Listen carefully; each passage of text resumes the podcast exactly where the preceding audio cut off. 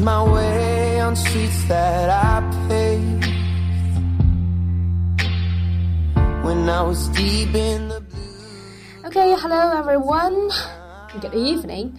This is FM 95.2 Zhejiang Normal University School Radio, and welcome to our English Bridge today. I'm your friend Maggie. So, uh, recently we have seen that there were so many dramatic shows happened around the world, or we say on this terra. For example, the Korean political scandal or the American selection. 啊，最近我们在呃，可以看到身边的各种国际形势可谓是风云突变、高潮迭起啊！除了我们呃最近经常议论到的关于韩国那些政治丑闻，以及美国的大选结果以外呢，有一条让我引起注意的新闻是在微博上面看到的。嗯，我在微博上看到了一张关于欧洲难民营的分布图，而在德国这个国家的地方呢。它的地图可谓完全被一个个红色的标记所注满，实在是令人感到触目惊心。那再再来看看近日所听到的各类 sexual assault criminal，嗯、um,，it's really terrifying. So today we will mainly focus on the refugee issue in Europe, especially in Germany. Oh baby, since July I've had restless nights. you got a brand new me, guess you're doing fine. While you're getting through all the things that you do, staying vacant. Okay, first let's see the status quo in Germany. Until the year 2015, there were already over 1.1 million refugees have been accepted by this country while the local population is only 81 million. That shows an inevitable fact that it may hard for those local governments to control the refugees from various areas and having different cultural background. Uh, also, the religions differences may also double the difficulty for those government to deal with this problem. 啊，尤其是让我们来看看最近频发的这种针对于女性的组织性犯罪。事实上，也是因为这些难民呢，他原本来自的文化背景以及他所受到的教育，对于女性甚至是人道主义并不是十分重视，或是缺乏认识。啊，第二，呃，这些难民的法律身份呢，事实上是很不严谨的。Refugees can get the resident permit, which means 居留证, with their passport which for, uh, for some small countries, it's quite easy to get one. Because they don't have a severe uh, sea, uh, censorship. Then, even if their passport have been withheld for uh, committed a crime, they are also accessible to fake a new one. That's why when passing the custom, many refugees refused to sign up their fingerprint。在过海关的时候，有很多的呃难民，他们拒绝去录入他们的指纹，in order to dodge the identification supervision. Third, officials and reports would conceal or delay some criminal reports. 官方和媒体会隐藏或者是推迟公布一些犯罪事实，例如在减少公布难民在犯罪团体中的比例，或是避免公开他们的宗教、国籍以及其他个人信息。而这种一部分呢是出于政治正确的考量。那么在当前情况下，人们会避讳去谈论这一类难民的身份、信仰，以免被挂上种族歧视或是不人道的骂名哈。甚至有一位女性的难民帮扶志愿者，在被难民性侵之后呢，她的同事阻止她报警，认为这样会破裂他们和难民之间已经建立的信任，从而破坏他们已有的工作成果。Quite ridiculous, right?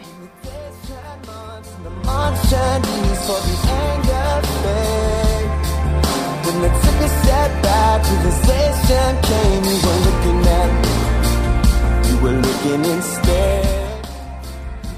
那么我们不禁也会问啊，为什么德国他会同意接受如此多的难民呢？根据我们现在现有理解以及我自己寻找到的知识，大概有下面两方面的原因。First, because this country has a historical custom to accept refugees. or we say because of the envy in the country's Nazi past. 由于二战时候他们拥有的纳粹史以及战后审判时接纳难民的要求， 德国人呢对于难民会有着较大的同情心理。Because because of this history, not only turned Europe into a battlefield, and even later forced many Germans themselves to flee the war。所以德国甚至有呃绝大部分的德国人，他们对于这种难民的逃难心理是有一定的认同感，以及有较大的同情心理的。 That might explain the country's enthusiasm for helping today's refugees. Uh, but there is also, of course, another factor that few would openly acknowledge right away. German, Germany really needs them. This country does welcome refugees to ease its rapid population decline. 除了这种人道主义传统以及国际形象的考量。 对于劳动力的需求，也正是德国需要接受难民的原因之一。Um, they expected to transfer those refugees to domestic labor resources. What we are experiencing right now is something that will occupy and change our country in the coming years. We want this change to be positive. 这是德国总理默克尔在讲话中提到的。他用的呢是最近关于移民一个非常流行的论点。 German, Germany is shrinking rapidly, and the trend is expected to get worse in the coming years. By 2016, uh, by 2060, sorry, there will be only about 68 million to 73 million people in Germany, according to the current uh, predictions. 而如今已经有呃明确数据表明，这种年轻的又有高技术的工人 在德国已经十分短缺了。很多企业找不到足够的应聘者去填补他们成百上千的职位。不少企业负责人呢，在一些谈，在一些采访中提到说，Most refugees are young, well educated, and highly motivated. Those are expectedly the people we are searching for. 还又有一项权威机构的研究表明。欧洲穆斯林比例比其他人口要平均年轻八岁，而据调查显示，在难民中有至少二十万人属于高技术人员。但是德国也许不曾想到的是，在这其中绝大部分的人在迁徙的过程中已经被扣留在了土耳其。涌入的难民对于整体呃德国社会整体呢，可能也会有其他一些帮助吧。呃，同样有一些数据证明说，the influx of refugees could also benefit German society as a whole. The German's welfare system, uh, one of the world's most generous, is increasingly restrained because more retirees have to be uh, financed by fewer working age and tax generation generating citizens. Today, there are three working age Germans per retire. Uh, by OK，however that ratio will be less than two to one, according to the European Commission. 今天的德德国呢，每三个在职人员中平均有一个退休人口。但是根据呃 European Commission 提供的数据，到了二零六零年，这个比例也许会少于二比一。德国对于难民潮的回应是，嗯，它也许不仅仅是一种理想主义，可能也是一种务实的做法，as pragmatic as idealistic。许多德国人也许是出于了这种道德考虑来支持接受难民，但是在大规模移民潮的挑战如此明显的情况下，经济因素在政治决策中也许占了更大的比重。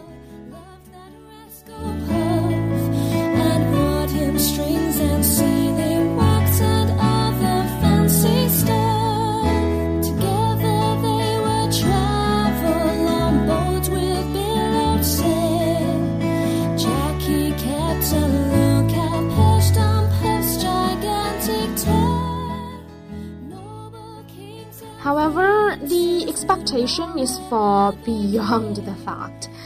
Besides the frequent crime rate, there are also other profound consequences.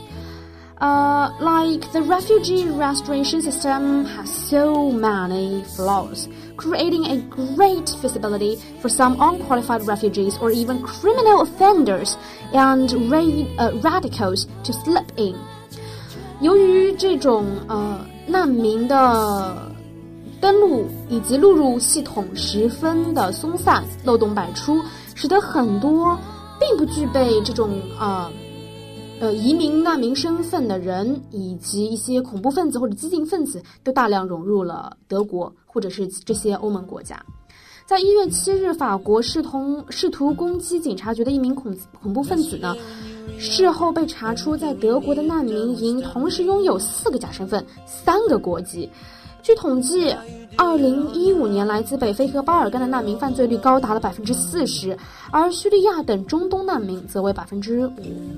跨年夜的这个克隆性科隆性侵案，其中共有五十九名犯罪嫌疑人被逮捕，而四十九人来自北非，三人来自叙利亚。这些混乱的局面直接导致了民众对于政府难民政策的极度不满。就是在这个克隆呃科隆性侵案被爆出之后呢，民众支持默克尔难民政策的比例从百分之四十九下降到了百分之四十四。This also created another possibility for German extreme right-wing frame。这里解释一下，这种呃 extreme right-wing frame 是极右主义观、极右翼观点的意思。极右翼观点指的是突破平等的底线，宣称了国家就是为强者而存在的。呃，因此他们想要取消对于弱者的一切保护以及一切自由，比如说希特勒的纳粹主义以及法西斯主义。这种极右翼的观点对于目前的德国甚至整个世界来说，并不是一个特别乐观的导向。而近期另一则新闻呢，更是令人觉得毛骨悚然。一位曾经救过纳粹的女士被 ISIS 组织授予了荣誉称号，实在是让人觉得细思恐极。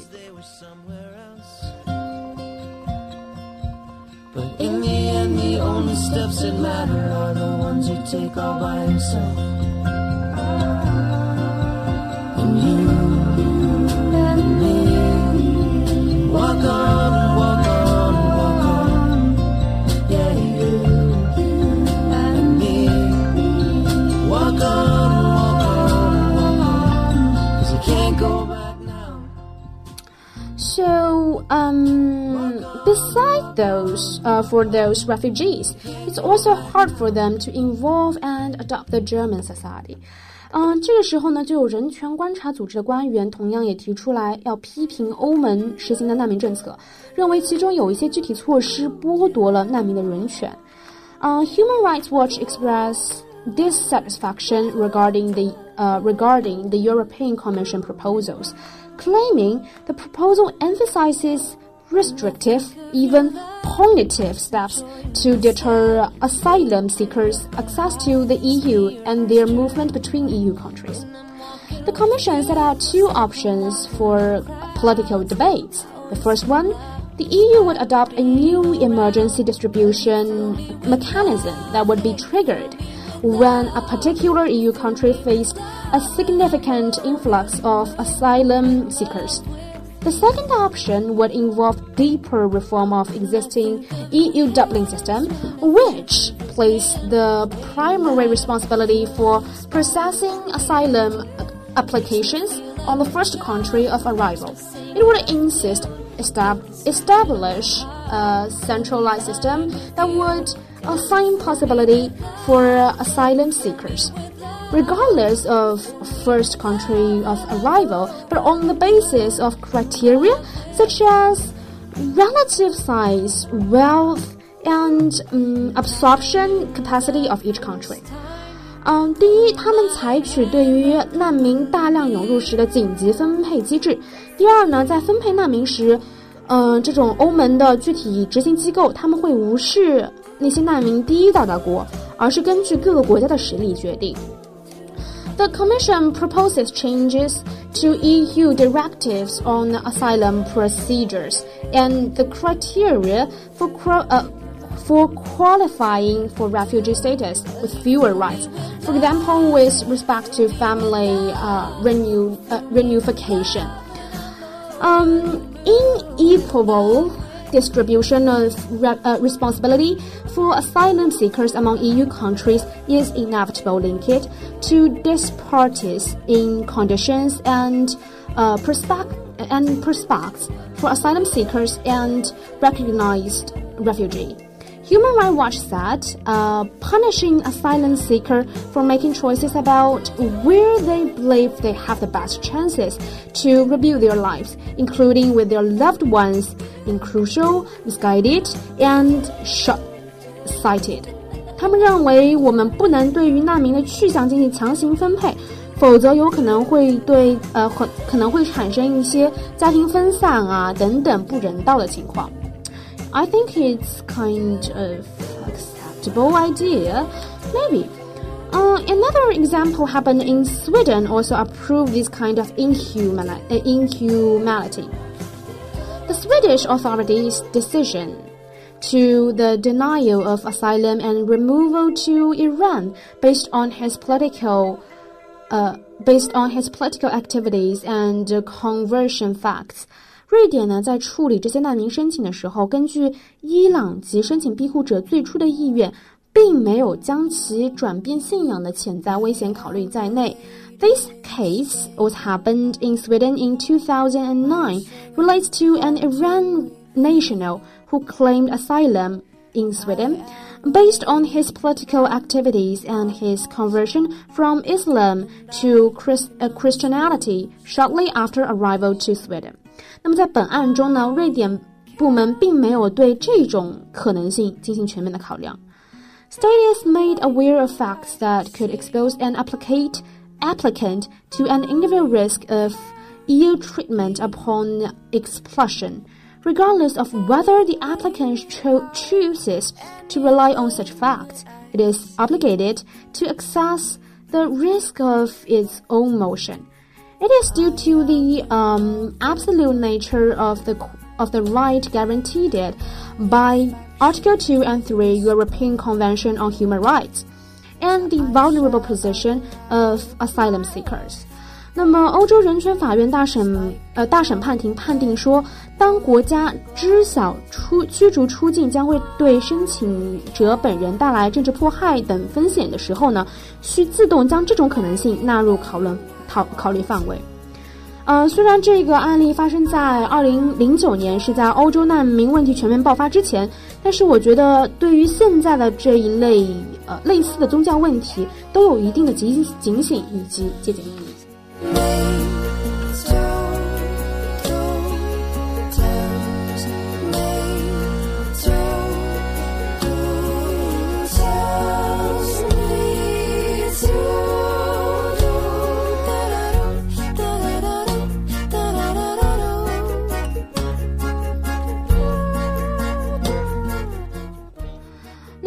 本期节目的最后一个板块呢，我想跟大家讨论一下这样一个问题啊。Must EU countries settle the refugees who reach their borders？欧盟国家是否需要接纳那所有到达本国国境的难民呢？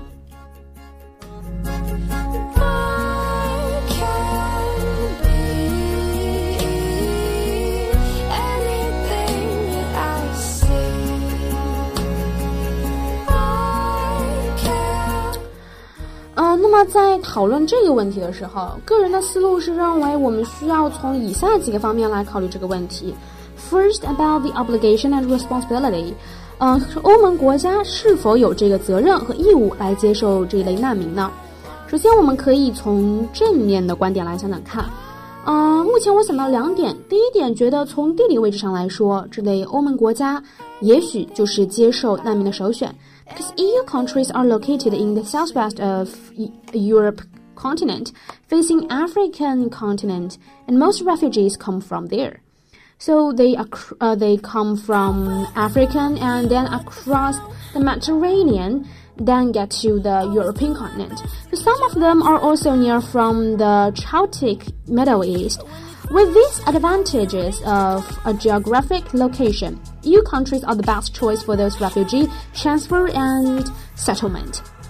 And from a morality perspective, EU also has won uh, the Nobel Prize in 2011, and the function of EU countries is to take part in the international cooperation of, nation, of nation security, social benefit, humanity, etc. accepting refugees is a way for EU country to play a significant role in, hu in humanitarian aid as well as peace prom uh, promotion. So it is the obligation for EU countries to settle the refugees who reach their borders. 诺贝尔和平奖的获得，使得欧盟国家在道德上有一定的义务来为人道援助和国际和平进行帮助。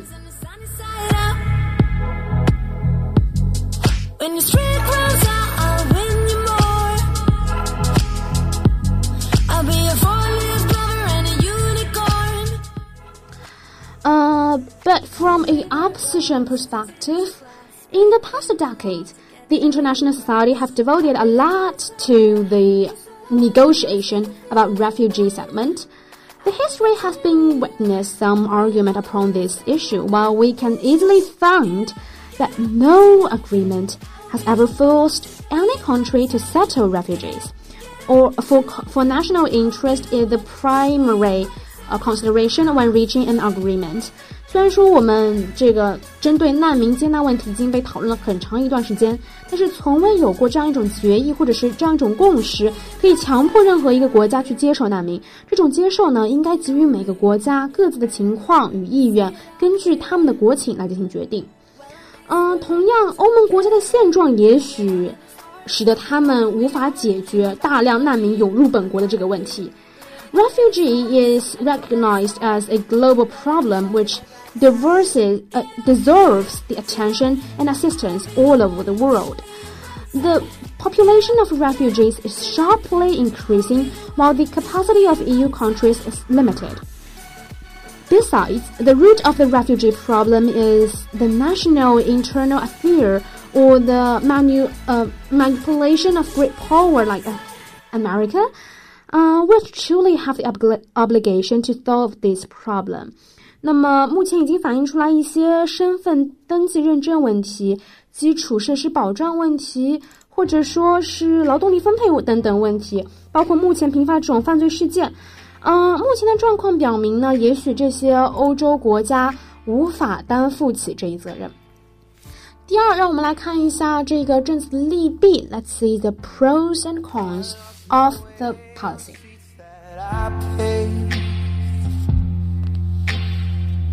When I was deep in the blue, you were gone the whole time. 嗯，首先我们来看一下，就像我们刚才提到的那样，大部分欧洲欧盟国家接收难民呢，是出于获得劳动力资源的一个考量。For EU countries, this policy will promote the economic growth to some degree. The refugee provide this country with abundant labor force, which is in lack in EU countries due to the high wage. Besides, the humanity from EU countries will be rewarded by the countries where the refugees come from. Under such circumstances, EU countries will gain more support and assistance on the international stage to contend against the superpowers. But we need also to point out the fact it is this policy is indeed a burden for is also indeed a burden for them. The expenditure to give shelter and daily necessities is great, let alone the expenditure and uh, facilities for education and job opportunities. Maybe some EU countries can afford to accept the EU uh, refugees temporarily, but it is not a long-term policy.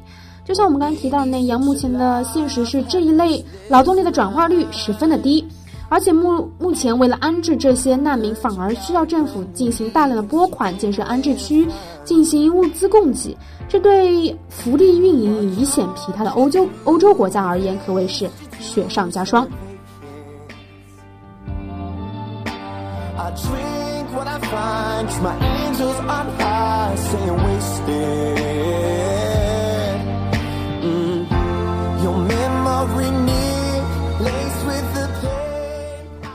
同时，虽然说我们刚才提到欧洲接受难民是出于一种人道主义的考量，但是它的成效也许也很难证明。在心理问题方面，我们同样也需要关注一下难民们他们的心理现状。It's quite difficult for them to adapt to the life in another country that is so different from their own homeland in climate, culture, religion, and so on. So if EU countries are forced to set these refugees, we can't imagine how they will treat to the refugees or how those refugees will confront it with. So it's likely that basic human right and status of refugees will, fa- will face threats. That's also a, another problem we need to uh, take into our consideration.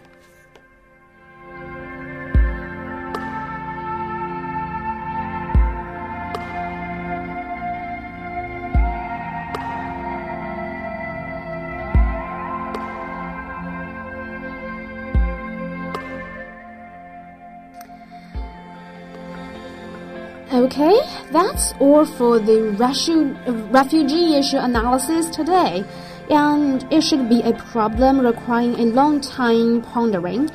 So if you have any other idea or materials about this and want to share with us, you can contact us via our WeChat platform FM95.2. Okay, this is English Bridge and I'm a friend Maggie. See you next time.